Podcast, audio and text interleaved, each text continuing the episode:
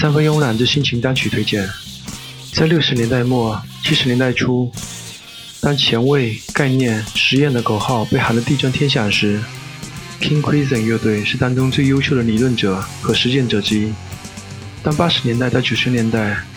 各种前卫、概念的经典乐团解体或者被主流收编时，King Crimson 仍然路遥知马力般的摇滚着。无论现今摇滚的潮流如何。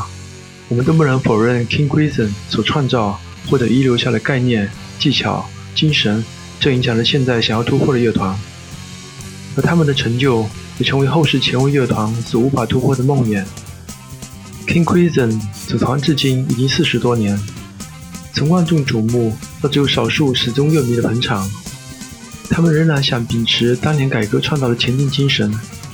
持续为市场或者少数人提供经验简约的诗句。结构巨大的乐曲，令人醒思的主题。这里推荐 King Crimson 乐队经典曲子《In the Wake of Poseidon》，请欣赏。